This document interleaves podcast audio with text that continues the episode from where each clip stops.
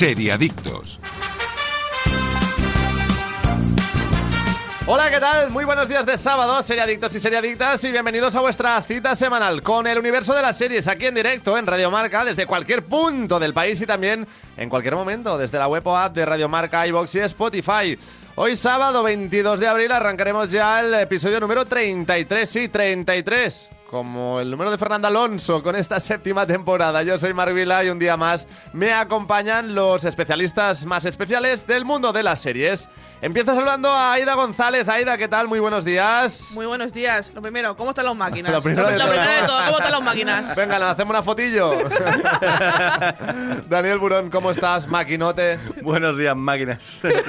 Todo Me. Vaya semanita nos ha dado el meme de David Bisbal. Pero me, me, me encanta. Y a mí. Me, me y encanta. a mí. Mi nuevo meme favorito. Total, Sí. totalmente. Y también es muy máquina Jordi Moreno, que además es muy fan de David Bisbal y un día más está en el eh, control eh, técnico. Tiene muy, muy de corazón latino, Jordi. No, Es- fuera broma, yo estaba en un concierto de David, de. David Sí, Bisbal, es que al ¿eh? final aquí Yo cada uno estuve- tiene lo suyo. Estuve en Ibiza en un concierto de David Bisbal, muy buen concierto que entró con una moto. ¿Qué? Ah, entró al escenario con una moto, ¿Cómo con están una Harley. máquinas, ¿Qué eh? dices? Es que son máquinas, Vaya que son máquinas. ¿Y canción favorita de David Bisbal? Uf, eh, me la has puesto. Yo, es que a mí bulería me gusta mucho.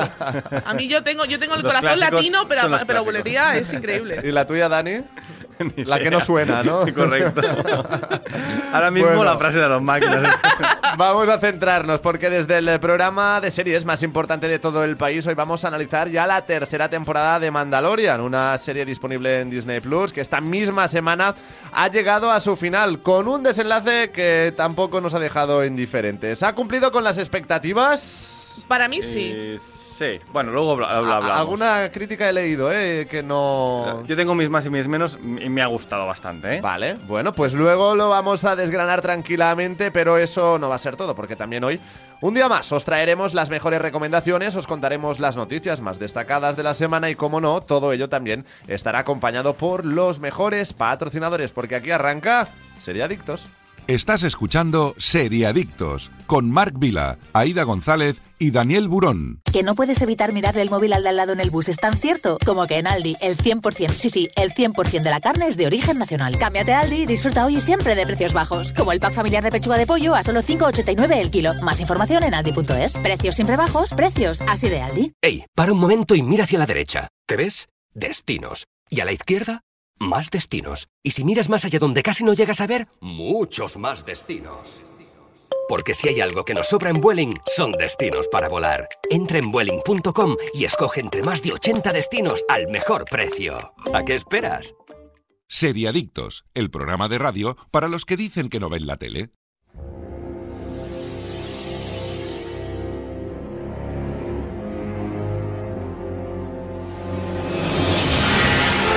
Pues preparados, listos ya. Vamos a empezar ahora sí este programa número 33 de la séptima temporada con las noticias más destacadas. Vamos allá. Amazon quiere hacer películas y series de Robocop, una rubia muy legal o fama. Amazon adquirió al, impo- al importante estudio de Hollywood MGM por o- 8.500 millones de dólares, ampliando sus redes audiovisuales y estableciéndose como uno de los poseedores de películas, series y licencias más importantes de la industria. Ahora quiere aprovechar los clásicos que tiene en la biblioteca para lanzar sagas, secuelas y licencias y así fortalecer su hegemonía en el mundo del entretenimiento a través de Prime Video. Entre las que están sobre la mesa, como explican desde Deathline, estaría una rubia, muy legal, la exitosa comedia de Reese Witherspoon, que podría convertirse en una serie. También se encuentra Robocop, que espera una nueva entrega en cines y que podría contar con una inter- reinterpretación en forma de serie ampliando el universo. Fama, el clásico que ha contado con varias revisiones e incluso programas de no ficción, sería también una nueva serie. A ver, a mí ninguno de estos tres títulos ya no me genera... Una rubia muy legal, en serio. Hombre, eh, mira, yo la- una rubia muy legal no la había visto hasta hace recién... Bueno, ¿En serio? ¿No habías visto una rubia muy Sí, la legal? había pero- visto de pequeño, pero no me- ni me acordaba. Pero la vimos en po- eh, hace poco en casa y, y tengo que decir que es muy buena comedia. ¿eh? Es muy buena, Muy buena es- es comedia. muy graciosa. Es muy graciosa. El- Con el- su chihuahua gracioso. Exacto, no sé, creo, creo que genera un universo propio muy interesante, muy divertido como comedia. Lo que me hace dudar es hacer un remake sin Reese Witherspoon, porque creo que el personaje es bastante potente. Pero bueno, esto como siempre, como Indiana Jones o, Ya, Es pero que no, no podemos decir James comparar. Bond, pero James Bond yo. es muy fácil porque hemos cambiado muchas veces de actor. No, ¿no? se pueden comparar, ¿no? Una rubia muy legal con Indiana Jones. Bueno, eh, me refiero a personaje, li- actor ligado a personaje, ¿no? Ujú. y, y Vale, creo eso que sí. y creo que es difícil en este caso porque porque Reese Witherspoon está espectacular, las cosas como son. Sí.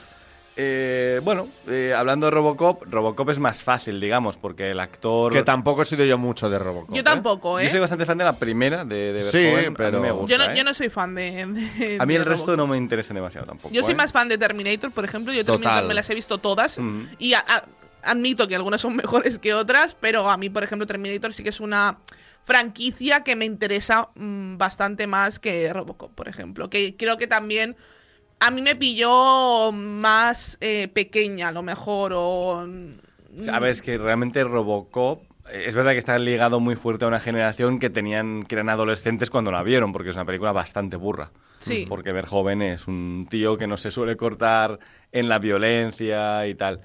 De hecho, Eh, hubo mucha crítica cuando sacaron la nueva de Robocop, Mm. que era muchísimo más, eh, estaba mucho más capada que la original. Claro, es que la original es muy, muy burra. Sin De hecho, la original hoy en día sería más 18, ¿no? La clasificada R llamada en Estados Unidos.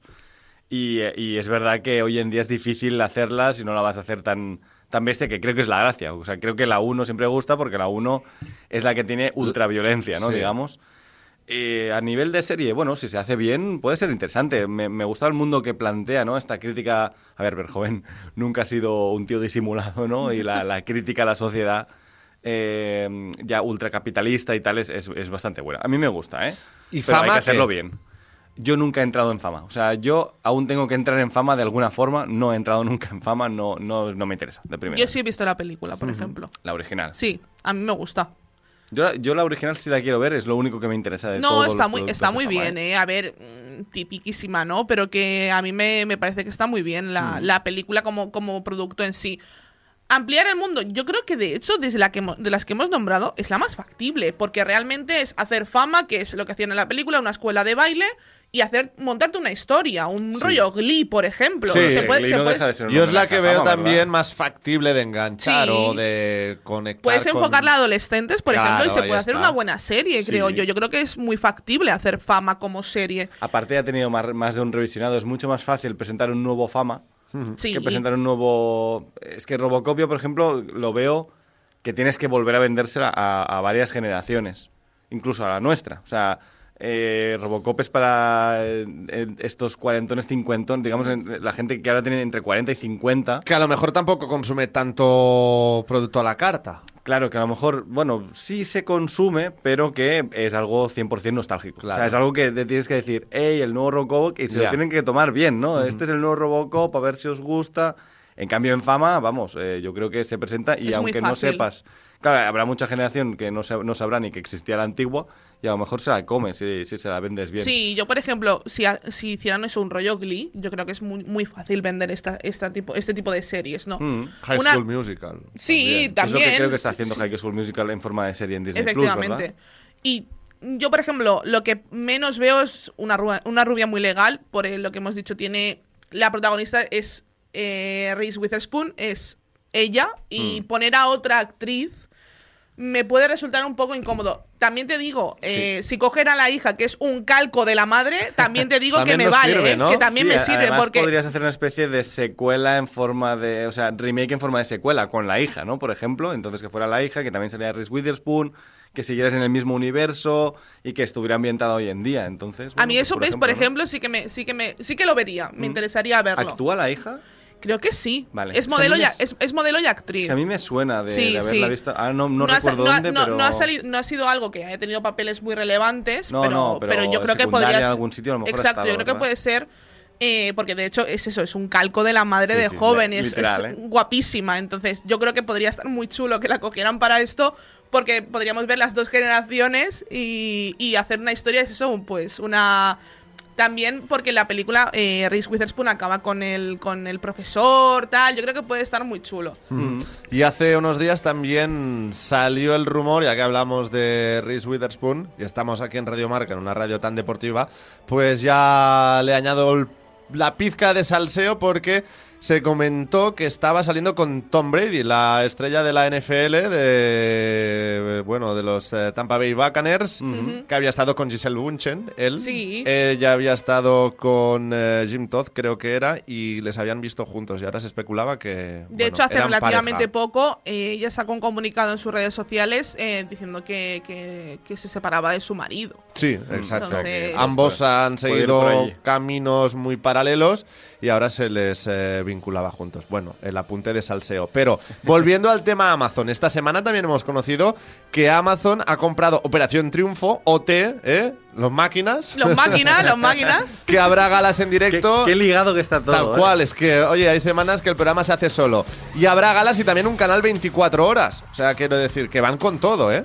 Yo, la verdad, a mí, yo era muy fan de OT. de- yo La la, original, la ¿no? La primera, la original, primera generación nos la comimos todos con patatas. Creo que toda España, básicamente. Sí, Y de hecho, yo reclamo que el que debería haber ganado es David Bisbal. Que yo a Rosa la quiero mucho, pero tenía que haber ganado Pero David fíjate que Bisbal. siempre les va mejor a los segundos que a los primeros. Es- luego. eso te iba a decir. Yo Bisbal, creo que. Aitana, ¿no? Sí. Bueno, a Maya también, yo creo que. Ya, Bueno, pero- a Maya le va muy bien también. Pero a no tanto como Aitana, ¿no? Bueno, Aitana es que. Aitana a lo mejor más en, el, en lo que sería el- la fama popular. Sí, más comercial, y- mainstream. Claro, y a Maya yo creo que más en el musical, o Todo, sea, en, sí. en la- en lo profesional, ¿no? Te Digamos. lo compro. te lo Pero compro. porque Amaya sigue llenando. De hecho, viene el primavera, ¿verdad? Y al Barcelona, también. y al Cruïlla, o sea. Entonces. De hecho, yo yo- me la he encontrado un par de veces porque vivía en mi barrio. Ah, sí. Y me la he encontrado un par de veces. Muy sí, bien, en, en mi primer barrio cuando yo vivía aquí en Barcelona. O sea, cuando vivía. Cuando me mudé aquí, vivía m- muy cerca de mi casa. Ah. Sí, sí. Sí, Pues sí, él se, mu- se mudó a Barcelona y empezó, eh, empezó a estudiar, de hecho, empezó en el, en el liceo. De hecho, a, a estudiar. ¿Y, creéis que todavía tiene recorrido, OT? Porque yo lo veo como que es un producto ya saturado, ¿no? Bueno, Eh, pero- Española, yo creo que le han dado un respiro. tuvo, muy, tuvo un éxito muy grande, Ya, ¿no? pero la siguiente ya no. Ya. No, la, la- la Ya, ya. segunda sí, la tercera también. Yo creo que el, el problema que tuvo la, tercera fue que le pilló en medio de una pandemia, Vale. que se tuvieron que ir Ya. cada uno a su casa. Y luego al volver es lo que costó un poco que reenganchar Es al público. difícil, Pero sí. yo creo que también han pasado ya varios años, han dejado respirar un poco el formato, que creo que es lo que necesita respirar y ahora yo creo que pues la gente si les vendes un buen producto yo creo que, que la gente se enganchará sin, sin, sin problema ¿Concursante Bueno, favorito de- histórico de OT? ¿Cuál sería vuestro favorito de toda la Los historia? máquinas. Los- los máquinas, Esta está- semana ha subido muchas posiciones, ¿eh? A, No mí, a mí, por ejemplo, eh, yo- Bustamante, yo me quedo con Busta, ¿eh? pues yo me quedo con, Alf- Otro meme, con, ¿eh? con Sí, Alfred sí. García. Alfred, Con- mira. sí, sí, yo me quedo con él de la, de la, mm, del reboot, de la primera, sí. la primera acción esa reboot.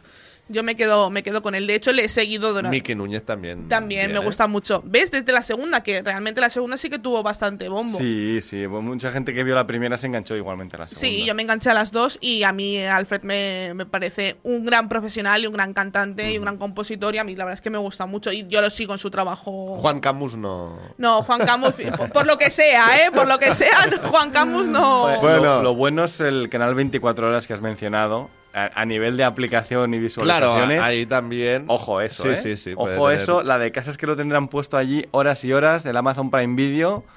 Y, y la cantidad de horas que eso supondrá en, en- en, bueno, en beneficio o, o en espectadores, ¿no? Es un buen filón. Bueno, vamos Exacto. a avanzar, va, vamos con la siguiente noticia de hoy. Solo asesinatos en el edificio, como estáis escuchando por la banda sonora, pierde a sus dos protagonistas. Los personajes que brillarán por su ausencia en la tercera temporada son Jan y Teddy Dimas, dando la casualidad de que Amy Ryan y Nathan Lane, los actores que los interpretan, acaban de volver a trabajar juntos en Beau Tiene Miedo, el esperadísimo nuevo trabajo de Ari Aster. Tras bromear sobre el hecho de que el fichaje de Meryl Streep les había dejado sin sitio, Lane ha aclarado que ha estado centrado en una obra de teatro, por lo que ha sido imposible participar en los nuevos episodios. Por su parte, Ryan ha recordado que su personaje sigue en la cárcel y lo más probable es que simplemente los guionistas ya no tuviesen excusa alguna para recuperar a Jan.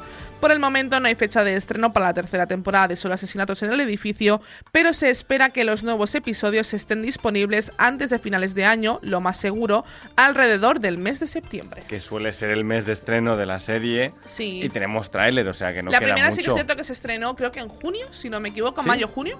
Puede ser. Sí, sí, creo que la primera. la segunda pri- sí se estrenó en sí, exacto. octubre, pero la primera temporada sí que se estrenó antes de verano. Vale. Que yo me acuerdo que la trajimos al programa. Vale, y- es que yo la vi cuando la trajimos al programa, luego ya más tarde, porque la trajimos en septiembre, finales o octubre. Entonces Mm. para mí me sonaba esa época. Pues sí, a mí, a mí es una serie, bueno, ya lo sabéis que a mí es una serie que me gusta mucho y, y que bueno, son dos grandes personajes, pero tampoco son personajes imprescindibles dentro de la, dentro de la serie. No, además una, como ha dicho, es que está en la, está en la cárcel el personaje Exacto. y ya se recuperó en la segunda temporada de una forma tal. El que me hace dudar, ¿no? Es el, el personaje de Nathan Lane. Sí, Este personaje es, es un habitual, es un secundario habitual en la serie, ¿no? Sale casi cada episodio. veremos a ver. raro. Supongo que a lo mejor, eh, a lo mejor es algo puntual y que luego en la siguiente temporada Bueno, lo es la última. recuperaremos. Es la última, al menos de los tres protagonistas. Eso, Eso han es dicho. verdad, sí. Que puede verdad. ser que se, re- que se se cambie un poco y luego tengamos otros protas, pero en teoría esta Veré- es la última de los tres protas, ¿no? Que yo sepa. Bueno, Selena Gómez puede ser que no. Selena Gómez yo creo que continuará. Puede ser. Pero yo creo que ellos dos también eh, están un poco ya. A ver, son cuatro temporadas ya. Yo creo que la serie también. Ya no pide acabar. más, ¿no? No, no, yo, yo creo que. A ver, la serie realmente podrían estirar el chicle todo lo que quisieran, ¿eh? Sí, porque, o sea, porque En realmente. contra de mi voluntad, ¿no? Pero sí, sí. Pero yo creo que, que ya merece un, merece un cierre. ¿Y Steve Martin qué tal? Está Es, increíble. que es, el que re- es el que se retira realmente. Sí. Vale, de hecho, la serie iba a terminar porque él ya ha dicho que ya era la Hasta última aquí, que ¿no? hacía. Pero bien, bien. A ver, en el, en el papel de Steve Martin tampoco. No, Ya, no ya, le pides más, ¿eh? O sea. Pe- ¿Película favorita de Steve Martin la tenemos? Pantera Rosa. La Pantera Sin Rosa. duda alguna, la Pantera Rosa. Yo creo que la de la boda. Creo que me quedaría. padre de la novia, El padre de Padre la novia. Muy buena, también. muy buena también. 12 A mí en casa también. Ay, tiene 12 en casa. Es normal. muy buena esa película Sí, que sale Hilary. Duff, de hecho. Sí, Sí. correcto. Sí, sí, sí. ¿Qué más tiene? ¿Qué más tiene? Bueno, así que... Mucha Ah, comedia. no, ha, hecho, ha mucha comedia Sí, sí, este sí, hombre. es- que te digo que yo, yo con la Pantera Rosa aún me río, ¿no? Yo sigo siendo eh, ahí señalando la pantalla. ¡Guau, buenísimo, ¿no?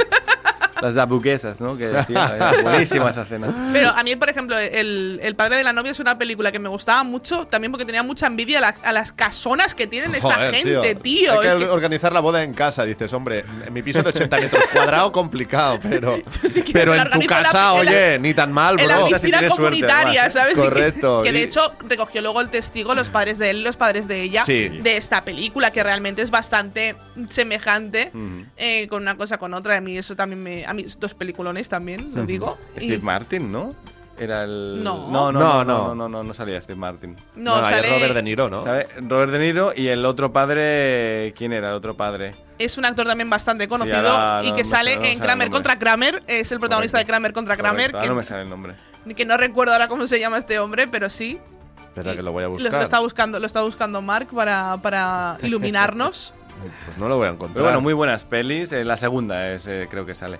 Pero bueno, muy buenas pelis y, nada, a ver cómo termina Solo asesinatos en el edificio, que, que además sale nuestro Ant-Man, ¿no?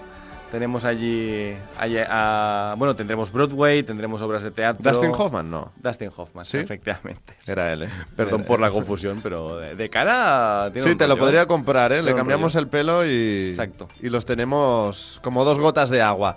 Eh, en fin, pues solo asesinatos en el edificio que pierde a dos de sus protagonistas. Una serie que para quien no la haya visto, pues. Entra bien, ¿no? Ligera, Sí, es muy divertida. fresquita, es muy sí. fresquita. A ver, yo no comulgo tanto con los. Pero, sé que es culpa mía porque es un éxito mundial, así que. yo- pero yo no comulgo tanto con los protagonistas como el resto de personas y sigo pensando que si la veis en doblada al español, mejor. Y yo, mira que esto no lo digo nunca, pero porque Selena Gómez es el horror como actriz. El horror, de verdad. La odias como horrible. actriz. Como actriz, ¿eh? Luego A ella me como cae- persona, no. bien públicamente, digamos. Me cae bien. Y, Pero y como le- actriz el mal, doblaje ¿eh? la mejora muchísimo, ¿eh? Sí. Pero, pero muchísimo. La actriz, la actriz de doblaje lo ha hecho muy bien. Sí, sí, sí. le- le- con ella. La actriz de doblaje la- la- le mejora la, la actuación sin duda alguna. Bueno, Mucho. ahora seguiremos repasando la actualidad.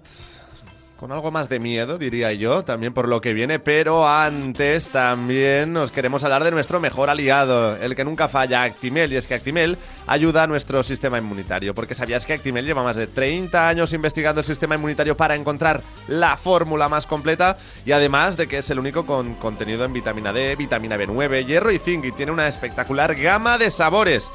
¿Cuál habéis traído hoy, chicos? Eh, máquinas. Este sí que es un máquina. Plátano y fresa, plátano y fresa, porque ya tengo bien. todos los Pokémon. Ya está. Los kits se ha pasado el juego con el Actimel. Me he retirado con Ash Ketchum, he dicho. Muy bien. Tal cual, tal cual. Aida. Yo el de fresa. Bueno, Qué Bueno, rico. eh, sí, Muy rico. sí, sí, sí. Y aparte es época ahora. Ya, ya no me Ya quiero yo, no, apetece. yo no quiero comerme las fresas con nata porque viene la operación bikini. Claro. Pues por lo mira, pues me bebo mi Actimel de fresa. Pues eso que compensas. Y yo el vitamina C, porque también ya estamos en esa época de salgo en manga corta porque ya no hace tanto frío, pero luego Luego por la noche te pega ahí la sí. rasquita, A ¿eh? la ¿Cuál? mañana abrigado, al mediodía sudando y. Sí, sí, sí. Yo de hecho hoy he venido con jersey, con un, con una- un jersey finito, pero un jersey y estoy temiendo ya al mediodía de me voy a poner a sudar morir, como un cerdo. Pues sí, ánimo y que no falte tampoco este Actimel, vitamina C naranja, que también ayudará a nuestro sistema inmunitario. Más información la encontraréis en actimel.es, actimel.es.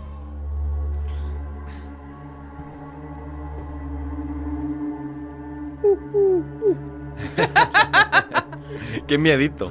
Y es que el universo de Expediente Warren se expande y tendrá una serie en, HBO Max. Expediente Warren es una de las sagas con mejor prestigio dentro del género de terror. Iniciada por James Wan en 2013, la historia de los demonólogos más famosos del mundo, Ed y Lorraine Warren, conmocionó al patio de butacas gracias a los crudos y terroríficos casos que el responsable de Show representaba en la pantalla. Según informan desde Variety, esta nueva ficción estará a cargo de Warner Bros. Discovery y servirá para continuar con la historia de los largometrajes. Y eso aviva aún más los rumores que señalan que Expediente Warren 4 será el cierre de la saga principal. No obstante, la historia de los Warren podría seguir gracias a esta nueva serie de televisión que por el momento no ha desvelado demasiados detalles más allá de su existencia. En lo que respecta al universo Warren, La Monja 2 será el siguiente, la siguiente parada cinematográfica de la saga, estrenándose en las salas el próximo 8 de septiembre en cines. ¿Eres de Ah. la monja, tu Aida? No. A, mí me, gusta mucho la monja. Me ¿eh? dan A mí no me mucho gusta. miedo estas películas. A mí, a mí, Sí, sinceramente, a mí sinceramente la monja no me gustó. Me gustó, por ejemplo, yo me vi la de Anabel también. La 1 es horrorosa, la 2 es muy buena. La 1 es terrible. ¿eh? La, la, uno la- es, la uno es, terrible, ¿eh? es, es muy mala. La segunda está muy bien. A mí la segunda sí, Sí, la me segunda gustó. es la buena. es- es- además es la precuela, porque es el origen. ¿verdad? Exacto. A mí me gustó mucho. La monja no soy muy fan. A mí la monja sí me gusta mucho. ¿eh? El, el resto no me interesan, eh, solo las principales. A mí la 1 y la 2, como dice Mark, me dan mucho miedete. Pero me dan miedete bien. O sea, creo que son cinematográficamente son muy buenas. De Sí, hecho, lo son. Yo es que si me siento escenas- al sofá a ver algo, mm, es para estar tranquilo, relajado y no en tensión, cual Entonces, gato, entonces sacando no- las no- uñas, sudando. no- Entonces no, no vengas a mi casa porque yo es como vemos una peli de miedo y, es, y es acabar, 24-7. acabar exhausto cuando ya salen los créditos y decir, bueno, ya está. ¿Eh? Aida Eh, sabe que en mi casa Noelia es un poco como Mark, ¿no? Y yo- Sí. Yo, si me siento es para pasármelo bien. Siempre correcto. dice lo mismo, ¿no? Tal cual, tal cual. Pero tal cual. yo me lo paso bien con Yo James también. Wan. O sea, a mí me, me- me gusta cómo me hace sufrir, ¿no? Para mí, de hecho, eh, junto con, con eh, Expediente Warren, para mí la mejor saga de películas de terror de los, de los últimos años ha sido Insidious. Que para también mí, es de James para, Wan. para mí, claro, o sea, para mí James Wan, junto con... em, ay, con el de Hill House, que no recuerdo ahora cómo se llama, eh, con Mike Flanagan, eh, son los maestros del terror moderno. Y ahora Ari Aster también, que se está coronando es, es bastante. Otro, es otro género, ¿no? Ari pero, Aster, pero creo que es exactamente, creo que es otro género. Sigue siendo terror, pero dentro del terror hay muchas facetas. Y creo que James Wan y Mike Flanagan, dentro de lo que es el terror eh, comercial, por decirlo de alguna forma, eh, son los reyes. Y, y James Wan con Insidious para mí ha sido la película que más miedo me ha dado en muchísimo tiempo. Yo era, yo era incapaz, estuve de verdad, la vi ya mayorcita cuando se estrenó, que la vi en el cine, y me costaba dormir. Porque no, me es que en mi casa se ve mucho terror. Ah, ¿Ahora qué? se ve mucho ¿Eh? terror, pero yo- Ah, y luego quién descansa Yo- luego. Yo, yo hasta que he sido más mayor no me ha gustado muchísimo el terror, ¿eh? Yo, yo como Aida, yo ciertas edades Yo no es que me todavía gustaba. tengo que pasar la pubertad, supongo, y, Sí, y está- acabar eres de joven madurar, aún. ¿no? Es, Para... es que llega un punto, es verdad que ya te, te insensibiliza realmente. Yo, de hecho, me sorprendo cuando alguna escena di- digo, vale, bien, me habéis asustado. me- No asustarme de bu, ¿no? Pero que me habéis hecho pasar terror. Eso lo consigue One en las dos de Expediente Warren. Pero luego es verdad que hay mucha sequía. Yo casi nunca paso terror. A mí me gusta mucho el terror, pero no lo paso mal ya. Porque me he insensibilizado. Pero eso es verdad a que es a, medida de ver Es que mucho a mí cine de incluso terror, It, ¿eh? It ya, ya, ya, A mí ya la me daba It- respeto A mí- verla, ¿eh? Me, a me mí, parece guay, la- pero no, me- la- no pasa a mí miedo. la primera hay una escena que a mí sí me da mucho miedo y me hizo sobresaltarme ¿De qué, perdón? de It, Ah. la primera. Eh, ¿La del fotograma? La del fotograma. A mí no. A mí la del fotograma Yo- cuando sales, que ahí sí que repego un respingo, ¿eh? Fíjate que yo estaba en el cine y digo, ahora va a pasar esto, porque claro, eso es bastante obvio, ¿no? Y, Y el Pero- lado, cállate ya, tanto spoiler, niño, madre mía, otra vez. De hecho, pero no sé, no, no Eh, me sorprende. A mí esa escena no es mi favorita, ¿eh? De hecho, es, creo que es la que menos me gusta de toda la peli, ¿eh? yo Joder, tengo. estamos yo, de extremos, ¿eh? yo, yo para mí, yo la película que más miedo me ha dado sin darme un, un, un, un susto el- directamente en la pantalla, para mí es Hereditary. Sí, estoy contigo, yo Eh, también. Hereditary da decir, ¿De mucho qué va miedo. esta? ¿De qué va esta, Aida?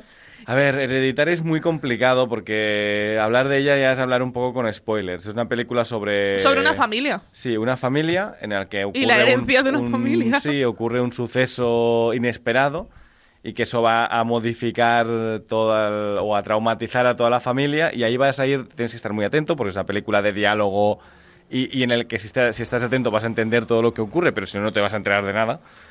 eh, en la que, bueno, pues vamos a ir descubriendo cosas sobre la familia que eh, deriva a un final, eh, pero te- terrorífico. Terrible, o sea, terrible. de- de- de Con una Toni Collette ¿eh? increíble. Yo es la peli que he pasado más miedo de los últimos años, sin duda alguna. ¿eh? Para mí hay una escena muy clave, que es O la sea, escena de... que- evitar hereditaria aquellos que mm, os da yuyu el terror. Sí, ¿no? porque además empieza y, bueno, el suceso, por ejemplo, dices, ah, mira, qué buen humor negro, ¿no? Sí, sí. Si, si tienes el cuerpo preparado, yo me reí en ese momento, ¿no? Pero al final es que me parece, me parece terrible. Es que, es que ves, ves cómo va cuesta Terrible, abajo ¿eh? sin frenos y dices que no, vas a, no van a poder parar esto. Es que ya está, ya está. Ya, ya- la rueda ha empezado a girar A y la ya que no van a descubres el girito, ¿no? El- Exacto. Dices, yo me "Guau". di cuenta, yo cuando la vi la primera vez, el girito me lo, me lo li por, porque te van dejando pistas. Entonces, una de esas Sí, por pistas eso he a mí yo me que hay hizo que estar clic. atento, ¿eh? Por eso he dicho yo que hay que estar atento. A mí una de esas pistas me hizo clic. A mí hay una escena de Hereditary que para la que la haya visto, la escena de, de la habitación del chico. sí, esa- esa- esa escena. esa peor. Y no te está pegando eh, un, un susto en la pantalla, ¿eh? No te lo susto, está ¿eh? dejando ahí. Y tú, si lo ves, bien. Si Que no, ahí lo, llevas. Lo hace mucho James Wan en las dos primeras de Expediente Warren, la tercera no es suya y es un y en desastre. Insidious también lo hace mucho, esto de poner cosas ocultas. Hay una escena brutal de. La de, la de tú ves la imagen que aparentemente no es tan terrorífica, pero si te fijas en esa esquina oscura, estás ahí pasando miedo, ¿no? Efectivamente, hay una escena en Insidious que cuando se mudan la- a la segunda casa, que es, aparte es una, la, la van grabando sin parar, y hay un momento que si tú te fijas ves a un niño cara a la pared, y ese niño no debería estar ahí, pero dices... ¿Qué hace "Hostia, ahí, no?" ¿Qué hace ahí ese Yo- niño? No, no estoy orgulloso, pero con la película que más miedo he pasado. No está orgulloso, a ver, a No, ver. no. Bueno, a lo mejor la habéis visto. Y me diréis, "Ay, pero no es para tanto". Qué bien Jordi ahí preparando el momento, ¿eh? La película que peor me lo ha hecho pasar es. Jack y su gemela de Adam Sandler con cameo de eh, Santiago Segura. ¡Qué cosa más mala! ¡Madre mía, niño! También te digo que hay películas que dan miedo sin querer dar miedo, ¿eh? Correcto, cosa más mala. Bueno, en Pues fin. mira, te recomiendo una película y para quien no le guste el terror, voy a recomendar una película que se llama La cabaña en el bosque. Eh, es una ¿De película... qué va la cabaña en el bosque? ¿De qué Ca- debe ir? Cabin no? in ¿De the qué Woods. debe ir? Es una, es una película que son dos líneas, pa- eh, dos tramas eh, que al- ¿Paralelas o- paralelas que Bueno, al la, la final principal y la secundaria, digamos, pero la que al secundaria es muy final buena. que, que- que la, la cosa es que está muy bien. Es como una un homenaje al cine de terror. Pero Y- no es, no es para pasar miedo, no, ¿eh? no, Te lo por pasas- eso, por eso te lo pasas, pasas bien. bien. Vale, ¿eh? pues esta sí que me la apunto. Y, y tampoco es una comedia constante, o sea, se toma en Es muy, serio. irón- es muy irónica. es- Exacto, se toma en serio, pero no estás ahí de las risas todo el rato, ¿no? Es eh, eh, juega con todos los tropos del terror, de todo el tipo de terror que hay.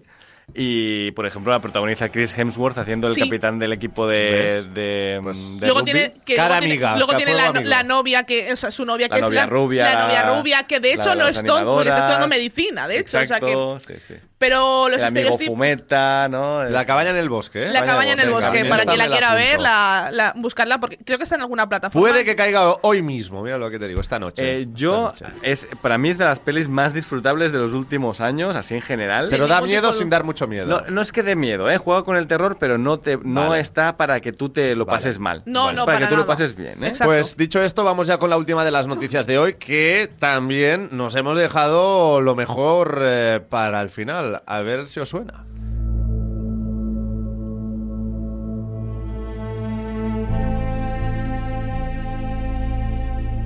Os debería sonar. Os Sí. debería sonar porque es la banda sonora de La Casa del Dragón. Que desvela la trama para su segunda y, y, eh, perdón, su segunda temporada y será la más tradicional y parecida a Juego de Tronos. Y no porque sea igual de mala. Ryan Conda, showrunner de La Casa Ey, del ey, que Dragón. Juego de Tronos está muy bien también, ¿eh? Sí, sí, sí. Que estamos enfadados con el final, pero eso no quiere decir... Que la serie no sea buena. Exacto. Tiene grandes planes para la segunda temporada de la serie, la ficción basada en Fuego y Sangre de George R.R. Martin y centrada en el conflicto de Rhaenyra Targaryen y Alicent Hightower en relación a la sucesión del Trono de Hierro, tendrá una narrativa más tradicional sin saltos temporales y en la línea de lo visto en Juego de Tronos, producción de la que es precuela. Estoy emocionado de continuar donde lo dejamos, ahora podemos caer en los ritmos más tradicionales de la narración. Siempre hemos hablado de que esta historia en particular es como una tragedia de Shakespeare o griega. Comenta Condal que piensa que las tramas están en un punto dulce para su desarrollo y evolución. Esta serie trata mucho sobre una casa que se desgarra a sí misma desde adentro. Ahora que todas estas piezas se han colocado sobre el tablero, estoy muy emocionado de contar el próximo capítulo para ver qué sucede ahora que Viserys se ha ido y ya no controla las cosas. Concluyó el showrunner. Hombre, tal y como acabó la serie, su primera Acaba temporada. con la cara de eh, Rhaenyra diciendo, eh, se lía. eh, que vienen ¿Dónde curvas. está mi Sí, sí, sí, sí, real, ¿eh? ¿Dónde están mis máquinas? Que nos vamos a la guerra, ¿no? Eh, bueno, yo tengo muchas ganas de que llegue ya la segunda temporada, pero si todavía estamos en esta fase. Bueno, están empezando a rodar ya, ¿no? Sí, ya están empezando a Sí, sí, rodar. vale. La veremos seguramente de cara al año que viene. Bueno, Eh, 2024. 2024, Sí, eso ya lo dijeron finales, cuando terminaron dos, de hecho, eh, la, de, la hecho, serie, 2000 ¿eh? de hecho, 2024 viene, viene cargadísimo porque tenemos eh, la última temporada de Stranger Things, eh, tenemos eh, La Casa del Dragón, Casa del Dragón. tenemos Euphoria, Tenemos. Euforia. Tenemos eh, You, a You, mira, You ya Seguro, está, ¿no? ya está bien. You ya está bien. You la tendremos cada año hasta, Sí, sí. hasta que ya no quede gente en el planeta para Correcto. asesinar. Ya hasta que ese chico eh, mm, muera, fallezca. No estoy muy a favor de que me digan que esto va a tener la narración de Juego de Tronos otra vez. A mí Pero- me gusta mucho pero bueno, que la Casa del Dragón una- sea un ente distinto a la casa a Juego de Tronos. ¿no? Pero una cosa, ¿no tenía saltos temporales el, el Juego de Tronos? Porque como Bueno, sí, la gente viajaba, se, transporta- se teletransportaba. Porque es que a mí hay una escena que de verdad, que te lo juro, yo estaba en foros eh, durante la emisión de la última temporada y era como, a ver, el, el, el bastardo de Obaración, cuando le manda y dice, oye, mira, vete al muro. Sí, como la esquina a hemos, tardado, pan. hemos, hemos tardado eh, 50 años en llegar aquí, pero mira, te vas al muro y avisas, ¿sabes? Eh, sí, sí, va tarda, literalmente 3 segundos en llegar. que, que ha cogido el jetpack. Sí. Es como, pero vamos es a ver. Mandaloriano, es Mandaloriano. En, Hoy- hoy que en Mandaloriano este ha venido manda, ha venido eh, Mando y le ha cogido ahí y le toma el jetpack. Ala. Para que vaya, sí, ¿eh? y, y te- y me traes tabaco. Pero es que ni siquiera va en caballo. Es que dice, te lo defendería si fuera en caballo, pero es que ni va en Tampoco, caballo. el tampoco, asqueroso. tampoco tiene donde defender. A mí me hubiera Bueno, gustado una escena de estas, ¿no? Que están de diálogo, ¿no? De repente John Nives se gira, sale del plano y, y el siguiente plano está en otro sitio con otra persona, ¿no? Directamente. Pero- de hecho, pero, por le ga- Dios. para mí le ganó Euforia, pero porque yo soy una friki fan, pero realmente mm, podría haber sido básicamente la serie del año sin ningún tipo de duda y estaba en el top 1 de muchos de muchos tops. Sí, sí, a nivel de guion, de gráficos, de casting, ¿no? Además, también del elenco de Nos actores. gustó creo mucho el casting, es Sí, que sí. lo tenía todo. Pocos peros, pocos peros los que encontramos a la Casa de Dragón con esta primera temporada. ¿Vendrán a rodar a España? No lo sabemos. Yo creo que ya lo habríamos escuchado. Bueno, si ¿no? viene si, si viene Bueno, Matt no sé, Smith, ¿eh? yo con respirar el mismo aire que él Me conformo, me ¿no? conformo. me conformo. Que vamos a hacer una pequeña pausa y a la vuelta ya cambiamos el chip para adentrarnos en la tercera temporada del Mandaloriano. No os lo perdáis. Seriadictos, porque las series son cosa seria. Tomo Actimel cada día para ayudar a mi sistema inmunitario. Y claro, también por nuestra hija, para que vaya al cole preparada para darlo todo y más. Con vitamina D, B9, hierro y zinc, Actimel. Ninguno ayuda más a tu sistema inmunitario. Que no puedes evitar mirarle el móvil al de al lado en el bus es tan cierto como que en Aldi el 100%, sí, sí, el 100% de la carne es de origen nacional. Cámbiate a Aldi y disfruta hoy siempre de precios bajos, como el pack familiar de pechuga de pollo a solo 5,89 el kilo. Más información en aldi.es. Precios siempre bajos, precios así de Aldi. Estás escuchando Seriadictos con Marc Vila, Aida González y Daniel Burón.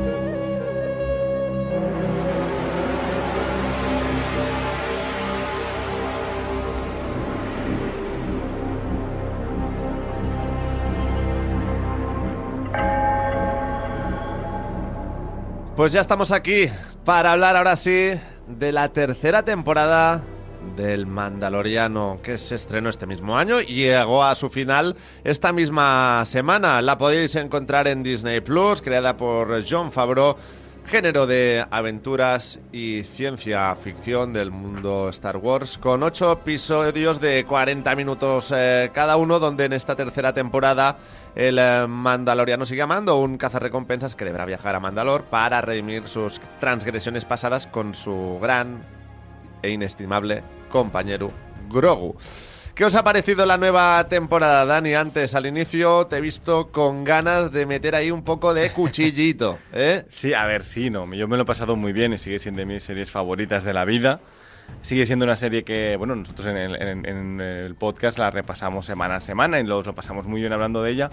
Pero es verdad que esta serie, y tiene explicación, ha tenido un poco de bajón de, de- de- no de calidad diría, porque de calidad cinematográfica creo que está más arriba que nunca. Hemos visto imágenes que mm, parece cine, pero a nivel narrativo ha sido un poco un desastre. Tiene explicación. Eh, pero bueno, cuando Aida hable y empecemos a hablar, si, si acaso empiezo con, con ello. Pues a mí me ha gustado mucho, sí que es cierto que soy más fan de las primeras temporadas porque a mí me gustaba este rollo eh, western de ir pueblo por pueblo solucionando los problemas, un poco lo que también hace Geralt de Rivia en, en The Witcher. El monstruo de la semana, Sí, un poco, exacto, que era, sí. la- el género de la, de la serie, realmente. ¿no? Exacto, y a mí me gusta mucho. Me gustaba mucho ese, ese formato, ¿no? Pero sí que es cierto que yo creo que era necesario eh, el cerrar esta trama que nos plantean también en la, en la segunda temporada y que era necesario cerrarla. Y, y aparte me ha gustado mucho también pues eh, la reunión con todos los mandalorianos, o sea, ver cómo vuelven a ser una familia, ¿no? Entonces a mí eso sí que también me, me ha tocado el corazón y aparte sale Grogu. Entonces sale Grogu y yo ya, Aida, y ya Aida es feliz. Entonces ya está. Y, cual- y hace cualquier monería como con el, cuando está con el droide, no, no, no, no. Sí, además, eh, eso me ha gustado mucho, por ejemplo, ¿no? Que Sí. le han dado. Grogu algún día tendrá que empezar a hablar, ¿no? Porque es un bebé de 50 años que en algún momento Se tendrá lanzará, que decir, ¿no? Y de- claro. correcto. Y al momento, de momento le han puesto voz sin tener que hacer que él hable, ¿no? Le han hecho, han hecho algo para que él se pueda expresar un mínimo sin que él tenga que pronunciar palabra. Y eso, por ejemplo, me ha gustado. Aparte que esta temporada ya está más expresivo. No habla, pero sí Expresa. eh, balbucea, ¿no? Sí. De- se expresa bastante, ¿no? Y obviamente, pues como los niños, ¿no? Que al principio no dicen nada y de repente Empieza a van comunicar expresando, exacto, hasta que, pues seguramente hable. Pero esto ha sido un buen impasse. Eh, a ver, ¿cómo explico el bajón de narrativo, ¿vale? Sí. Porque, porque yo creo que es una temporada un poco irregular, pero porque hay una serie, no sé si recordáis, esto lo anunciamos, pero bueno, eh, cosas que ocurren. Gina Carano, el personaje de Gina Carano, ¿no? que teníamos aquí en, en The Mandalorian, se le dio una serie que se llamaba Rangers of the New Republic, ¿no? que iba a estar protagonizada por ella y algunos de estos policías, entre comillas, que vemos que van, son los señores de la X-Wing, ¿no? de, la, de la nave mítica de Star Wars, que van de sitio en sitio, que en esta temporada hemos tenido pues el, el señor mayor este asiático, Increíble, también me Em, gusta mucho. Exacto, ¿no? Que este es un personajazo, pues a ellos se les dio una serie, que iba a ser una especie de grupo policial que iba a ir por la galaxia y ahí nos iban a contar eh, lo que pasa con la Nueva República, lo que ocurre con los remanentes del Imperio, etcétera. Eh, claro, se despidió a Gina Carano por sus opiniones eh, neoliberales nazis y, y entonces se- esa serie se cayó de alguna forma. Yo creo, yo siempre he pensado que deberían igualmente haberla recuperado con otro personaje y ya está, no pasa Por nada. ejemplo, ¿no? con la protagonista de, de, de esta temporada que hemos tenido dentro de esta trama. Sí, por La sí, villana. Sí, o la villana y el, y el señor asiático. Sí. Y con ellos dos ya podríamos haber. A ver, yo no estoy muy a favor porque esa, esa chica no me ha gustado nada. Pero bueno, sí, un, o sea, hacer esto, ¿no? Y realmente el episodio 3 de, de Mandalorian de esta temporada casi no salían ni Din Djarin ni Bo-Katan los protagonistas porque estaba centrada en otra trama distinta. Y Porque era para centrarnos y para explicarnos esto que no nos han podido explicar con una serie. Es como si, por ejemplo, con Boba Fett hubiera pasado lo mismo. Exactamente. Entonces, eh, se ha tenido que contar cosas dentro de esta serie que se iban a contar en la otra serie porque van a ser necesarias, porque recordemos que todas estas series van a acabar en un mismo evento final espectacular, que además ya se ha anunciado como película, que lo va a dirigir Dave Filoni, el otro encargado de la serie, y el encargado de Ahsoka, que va a ser la nueva serie que tengamos de Star Wars, y que... mm, Básicamente ha sido eso, ¿no? Sobre todo el tercer episodio y yo diría que el séptimo, el perdón, el sexto. El sexto que también era, a ver, el sexto era un capítulo de CSI. Sí. que de hecho es el de la banda sonora que estamos escuchando ahora mismo, eh, creo. Y claro, ese es un episodio CSI 100% que evidentemente tenía que ser de la otra de la otra serie. Así que yo creo que han juntado tramas y aparte creo que el villano de esta temporada, que ha- sido el villano de las dos anteriores, recuperado de forma un poco baratilla, las cosas como son, claro, le ha restado importancia un poco a lo que habíamos hecho en el final de la temporada anterior, ¿no? Eh, y, y es como un villano impasse eh, hasta el siguiente villano que ya se ha menciona- mencionado, que se va, va a ser Thrawn, que eh, es el villano de lo que tendremos a partir de ahora, que le veremos en Ahsoka, porque lo hemos visto en el tráiler, pero que le ha dado un poco menos de empaque a la serie, porque este villano ya lo habíamos derrotado, entonces sabemos que lo podemos volver a derrotar, ¿no? Eh, ¿Cómo explicáis lo que también me ha hecho llegar a algunos fans de Star Wars que dicen, hombre, es que he ido un poco perdido con según qué personajes y con qué seg- según Claro, qué tramas, ¿no? Ha pasado mucho tiempo. El, el problema también fue la pandemia, ¿no? Ha pasado tiempo desde la anterior temporada, ¿no? La cosa es que la, la segunda salió eh, menos de un año después del estreno de, No, de la un primera. año. ¿Un año? creo, sí, sí. Eh, claro, salió muy rápido eh, porque ya estaba hecha la serie, estaba rodada la serie, entonces era solo mm, hacer postproducción y eso lo podían hacer cada uno en su casa y no había ningún tipo de problema, no tenían que, no tenían que reunirse para grabar. la pandemia, claro. Exacto. Pero está al nivel de esas dos primeras. Narrativamente para mí no. La tercera Eh, dices. Sí. Sí, la, la tercera no está, no está al nivel porque mm, creo que está descompensada narrativamente. Hay episodios que aportan mucho y episodios que no aportan nada, ¿no? E- Efectivamente. Cuando antes casi, casi todos aportaban muy poco, pero aportaban algo, pero todos eran muy ligeros. Todos eran una aventura que unía Son un más pequeño largos. hilo. ex- Bueno, no, no, no, de tiempo más o menos, ¿eh? ¿Sí? De tiempo sí, sí. de ha habido tiempo más o capítulos de menos. 50 minutos, ¿eh? Había alguno de 50, pero la mayoría siempre eran de 35-40, como Mm. esta temporada. Pero el problema es que en todos te contaban algo que tenía que ver con el, con el hilo narrativo de fondo. Y esta temporada no, esta temporada hay episodios que, vale, me habéis dado algo, pero tampoco tanto. Por cierto, lo, lo que estamos escuchando como banda sonora, esto me hizo bastante gracia, es un buen guiño. En el tercer episodio que he mencionado de los espías que te cuentan la amnistía imperial, que la nueva república tiene los imperiales eh, en una especie de casas de amnistía y tal, suena esta música que es la banda sonora de John Williams para la resistencia, que serían los nuevos rebeldes de las secuelas, y está puesta como música intradiegética, o sea, diegética, eh, que es la que suena Sí. dentro de la serie, digamos, como si fuera una música de por allí, ¿no? Y al- Vale, acaba siendo si la banda sonora extradiegética de los... Los propios personajes, ¿no? También la vivieran. Exacto, la- la es como la, banda sonora de resistencia y, y es un tipo tocando allí en, un, en una Tal feria, ¿no? Me hizo bastante gracia. También ha habido grandes cameos, ¿no? En algunos episodios. Sí, tenemos a Jack Black, que me Amigo. encanta. Yo no lo sabía. La primera vez Yo que lo vi lo dije, comí, Aida. yo, no lo sabía y dije, no, estaba viéndola con mi novio y fue, hola Jack Black. y yo, Jack Black, dilo. eh, ¿Lo ha doblado Dani Martín o no? No lo sé, ¿tú lo has visto Eh, doblada? eh, sí, la he visto, la he visto doblada. Me Eh, no, que no, ¿eh? no, No, no, el- no lo ha hecho. doblador de hecho, habitual, eh, Escuela de Rock es una de mis películas favoritas que veo siempre en versión original desde que la salió. A mí, me, a mí me hace mucha gracia Dani Martín. Me parece horrible, pero yo se- la- me gusta la en, ves vers- el en versión yo doblada. yo sí, también, sí, sí. Yo también. La Sí, versión Y me gustó española, mucho, me sí. gustó. Ese capítulo, por ejemplo, me gustó, voz. me gustó bastante. Sí, A sí, mí ese sí. capítulo, ¿ves? Lo disfruté bastante. Me gusta mucho ese, o sea, he dicho que es, es un capítulo que no debería ser de Mandalorian, pero a mí ese capítulo me gusta. Ahí también sale Lizzo, ¿no? La, la Sí.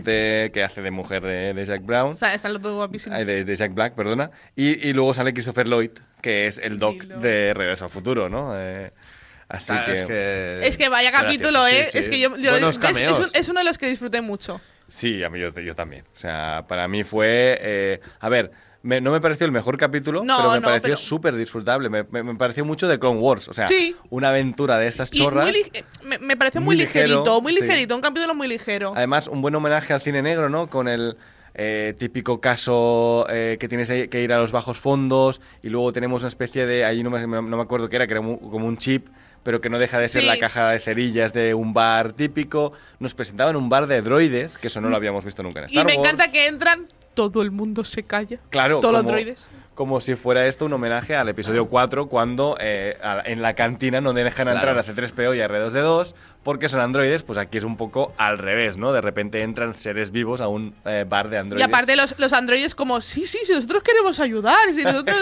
estamos Pasen, aquí. pasen. Sí, sí, o sea, es Muy súper bueno. simpático. y Me, me gustó, no, me gustó Sí. mucho el capítulo, la verdad Se- es que muy incluso ahí se recuperó un guiño a los separatistas, ¿no? Eh, de las precuelas. Teníamos androides de las precuelas. Sí. Me ha parecido muy chulo, me ha parecido muy chulo. Ese episodio a mí me, me ha gustado mucho como episodio de aventura independiente. O sea, estos de los que yo apoyo fuerte, ¿no? Eh, es verdad que el segundo a mí me gustó bastante, el de, la, el de que volvemos a Mandalor. Sí. Me parece bastante épico, bastante chulo, visualmente interesante, con los Morlocks estos, este homenaje a la- a la- al viaje en el tiempo. Y luego eh, los Mandalorianos. Yo creo que es el gran tema de la temporada. No está súper bien contado, lo admito, pero a mí me ha gustado mucho ver eh, la cultura manda- mandaloriana, cómo eh, se ha contado el- el- la reconquista de Mandalor, ¿no? Sí.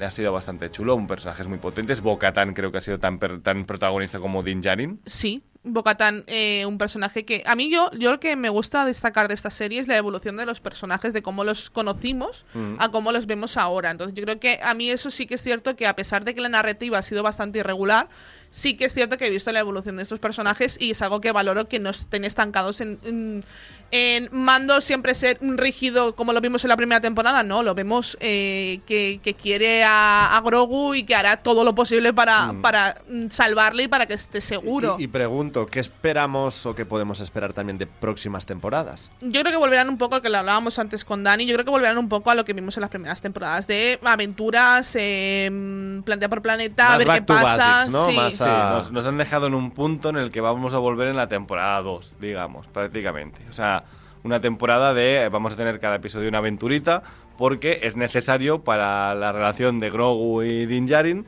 volver a tener aventuras y que, y que Grogu vaya entrenando, ¿no? Yo creo que evidentemente conoceremos secundarios que van a hacer que esto evolucione, pero al menos nos dejan en un punto que es lo que creo que nos gusta. Creo que eh, de, de Mandalorian no es una serie para tener que estar todo el día reflexionando y pensando No. y tal. Es la gracia es que es el monstruo de la semana, que es eh, casi mm, folletos de estos de Pulp Fiction, ¿no? De, de serie B de aventura, chorras simples, pero que nos aportan mucho, mucho al mundo de Star Wars. Hemos visto, nos, ha, nos ha ampliado mucho el mundo de Star Wars en esta temporada. Hemos visto galletitas del Imperio, por ejemplo, ¿no? Eh, los yogures eh, cubata también de- del Imperio. Les han faltado Actimel. Eh, sí, bueno, que Era, est- era- estaban era un por po- allí. era un poco Actimel, ¿eh? Sí, Era un pues. poco Actimel, ¿eh? eso realmente, ¿no? Que por cierto, yo vi, o sea, en qué se basaba cuando estuve en Orlando, entré en un supermercado y vi una especie de, de- de bebida, creo que era alcohólica, pero bueno, que era, que era igual, estaba puesta igual, como un vaso encima de otro y que se quita el de abajo para bebértelo, ¿no? Y se queda ahí. Luego te enseño la foto Aida que la. Era la inspirado en esto, ¿crees? Y yo estoy seguro que, que se Se han han ido basado en rápido, esta- han ido rápido, ¿eh? bueno, a ver, supongo que será una bebida que allí, pues, por lo que sea, alguien vio y dijo, hombre, esto me parece mucho de Vale, que lo de- puedo meter en Star Wars, ¿no? Lo puedo colar, ¿eh? Lo remaqueo, ¿no? Le cambio el... o Sí, sea, sí, le sí, quito sí. la pintura de los botes, le pongo un, un tipo de, de líquido que, Que lo sustituya, ¿no? Parezca Que otra no- cosa, exacto, y ya está, ¿no? ¿Y podemos estar hablando del mejor producto de Star Wars o no? Eh, después de las películas originales, sí.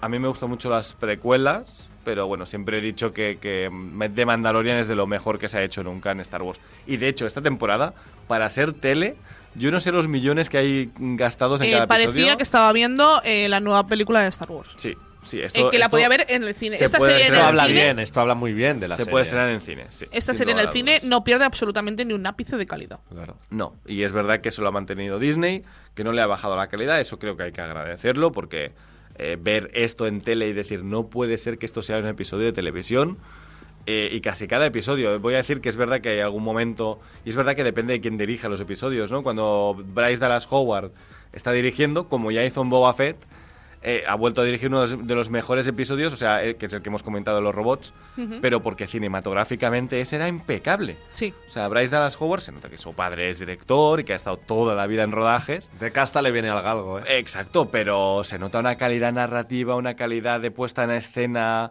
O sea, me parece espectacular, siendo un episodio muy chorra, pero es que estaba hecho perfecto. De hecho, la pelea mandaloriana estaba muy chula. Creo que se la han currado mucho y luego esta temporada hemos tenido mucho, mucha batalla aérea. Sí. Hemos tenido mucha nave. Y eso es de agradecer porque. porque De hecho, no la lo serie empieza, empieza así. Sí, sí, sí, como, como empezó esta temporada. Han seguido, luego en el segundo creo que tuvimos algo, en el tercero lo volvimos a tener, al final de temporada, bueno, luego lo tuvimos con el- los piratas estos y tal. Oye, ¿no? la, el- la ciudad del pobre señor este, que atacan cada tres segundos, Eh, en Nevarro. eh, podéis dejarles a ese señor vivir en paz. Sí, por no, favor. algún día Pues dejadle, dejadle ya, tranquilo. Por cierto, hemos tenido androides que te llevan la capa, que eso me ha parecido algo demencial. O sea, por, por Dios, ¿dónde están los androides, no? ¿Y para cuándo podemos esperar la cuarta? ¿Tenemos ya alguna Eh, Está escrita ya, o sea, no, Sí. no va a tardar tanto como la tercera. Ya lo dijo Vale. John Favreau.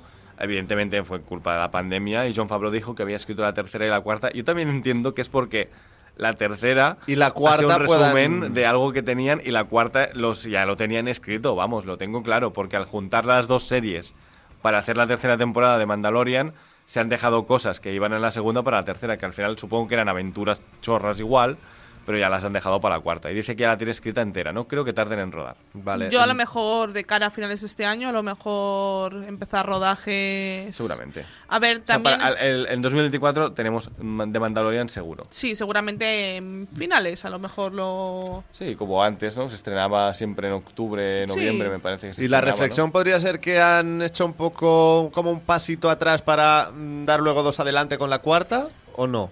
Es que yo, creo que es algo que querían contar a nivel. a Vale, ver, pero a nivel que, que han contado lo más importante, y- lo, han, tor- lo han contado en esta temporada, ¿eh? O sea, lo más importante de todo se ha contado en esta temporada que a nivel general, digamos, de historia de la galaxia, que son los Mandalorianos, que es esa otra gran facción que había estado olvidada o estaba destruida o estaba separada. Y esto, que creo que no van a contar nada más importante en esta serie que no sea esto ya. Hmm. ¿No? No sé, Aida, ¿cómo lo ves tú? eh? Yo también estoy de acuerdo. eh, además, eh, yo lo que quería comentar que a mí, por ejemplo, no se me ha hecho tan larga la espera porque luego en Boba Fett sí que vimos cosas de mando. Hay dos episodios, eh, no, el de... El de que es la dicho de Bryce 2.5, Dallas para mí es la, la Exacto. 2.5 completamente. Vimos también Sí. cosas de, de Mandalorian, ¿no? Que de hecho ya se lo. Yo había gente, no, yo no he visto Boba Fett. Digo, pues mírate Boba Fett porque si no, no vas a tirarte de cosas Es que Boba que van a pasar para- en Mandalorian. A lo mejor mucha gente que ha dicho que no se enteraba de esa temporada es porque Pues no había mejor. visto Boba, Boba Fett, que era el impasse entre un sitio, una y otra, porque además cambiaban cosas muy importantes entre la Sí, segunda y, sí. la, y la tercera. Efectivamente. Hay dos episodios que son eh, vitales. No entenderías para- por qué está Grogu con mando Exacto. otra vez. Porque él acaba la segunda dándoselo a Luke. Exacto. Son, son vitales, vitales, vitales para la historia. Y lo que demuestra que tienes que ir siguiendo todas estas eh, series. O al menos vete un resumen. pero O al menos mírate los dos episodios de, man- de mando. Pero tienes que seguirlas porque se van entrecruzando. Es verdad que creo que Ahsoka no va a tener tanta conexión con el resto, ¿eh? Mm, Porque Dave Filoni se ha apartado de la tercera temporada de Mandalorian para hacer Ahsoka. Y, y Menos para salir en el último capítulo, ¿no? Claro. Que lo vemos de fondo, ¿eh? Vemos de fondo, bueno, y le, le vimos también en, eh, en otro capítulo, también sale, pero sale menos. Sale, Ah. O sea, sale el sombrero y sale media barba de. Pero es él, es él. Pero- Y, que es y es Deborah Chow y es Rick Famuyiwa, que de hecho, o sea, los directores de la serie han sido secundarios durante la serie, siempre en papeles muy pequeños. Esa policía con las X-Wing que de- de- decía yo, eran los directores. Ah, amigo. Y les vemos en una cantina de, de pilotos, digamos, y están todos allí reunidos. Y, y claro, en el último episodio que se ve más, se ve allí a, a Filoni con su sombrero de cowboy, que siempre va con un sombrero de cowboy este señor. Lo, además, yo lo he visto en persona y iba, iba con sombrero de cowboy, no me decepcionó.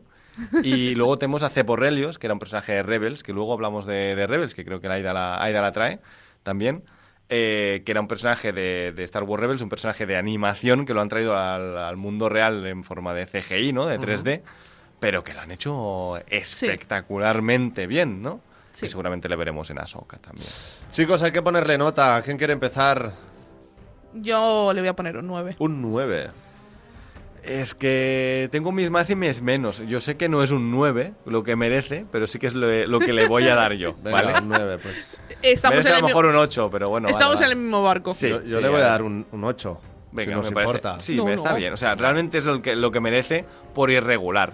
Pero es verdad que cuando te compensa en Cabeza y epicidad. corazón ahí peleándose, ¿eh, Sí, Dani? cuando te compensa en epicidad es de aplaudir muy fuerte. Bueno, pues esto era de Mandalorian, tercera temporada ya disponible íntegramente en Disney Plus. Pequeña pausa y ahora volvemos también con una recomendación para los más pequeños de la casa. Seriadictos, el programa de radio para los que dicen que no ven la tele. Ey, para un momento y mira hacia la derecha. ¿Qué ves? Destinos. Y a la izquierda, más destinos. Y si miras más allá donde casi no llegas a ver, muchos más destinos. Porque si hay algo que nos sobra en Vueling, son destinos para volar. Entra en Vueling.com y escoge entre más de 80 destinos al mejor precio. ¿A qué esperas? ¿Que no puedes evitar mirarle el móvil al de al lado en el bus es tan cierto? Como que en Aldi el 100%, sí, sí, el 100% de la carne es de origen nacional. Cámbiate a Aldi y disfruta hoy y siempre de precios bajos. Como el pack familiar de pechuga de pollo a solo 5,89 el kilo. Más información en aldi.es. Precios siempre bajos, precios así de Aldi. Tomo Actimel cada día para ayudar a mi sistema inmunitario. Y claro, también por nuestra hija, para que vaya al cole preparada para darlo todo y más. Con vitamina D, B9, hierro y zinc, Actimel. Ninguno ayuda más a tu sistema inmunitario. Estás escuchando Seriadictos con Marc Vila, Aida González y Daniel Burón.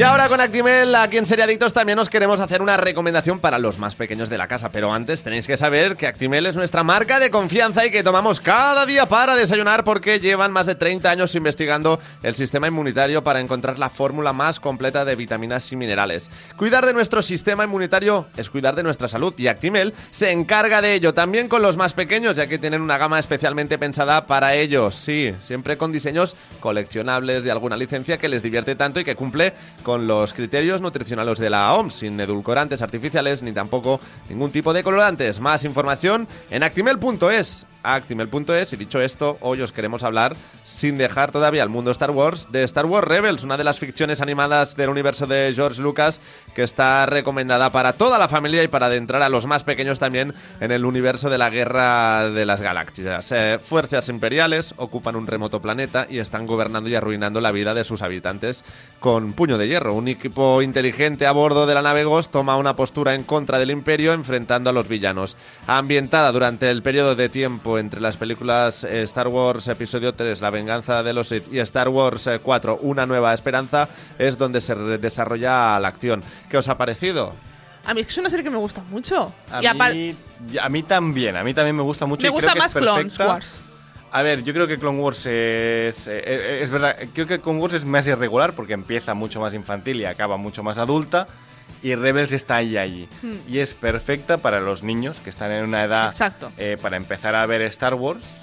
Y que no le porque, quieres poner las películas. eh, bueno, y que le puedes poner las películas, pero que, que creo que este es más su lenguaje. Sí, Totalmente. Y Star Wars Rebels también les entrará mejor acompañados de un Actimel.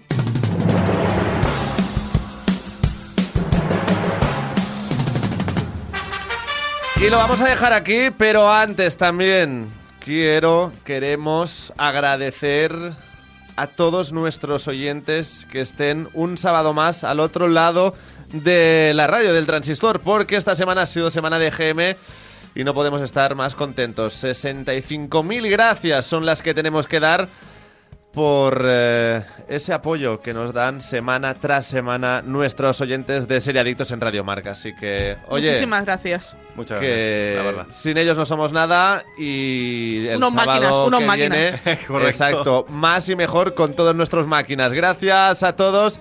Es todo por hoy. Mientras tanto también hacerle caso a Super Ratón. El próximo programa, amiguitos, y no olviden supervitaminarse y mineralizarse. Seriadictos, un programa producido por 30 segundos para Radio Marca.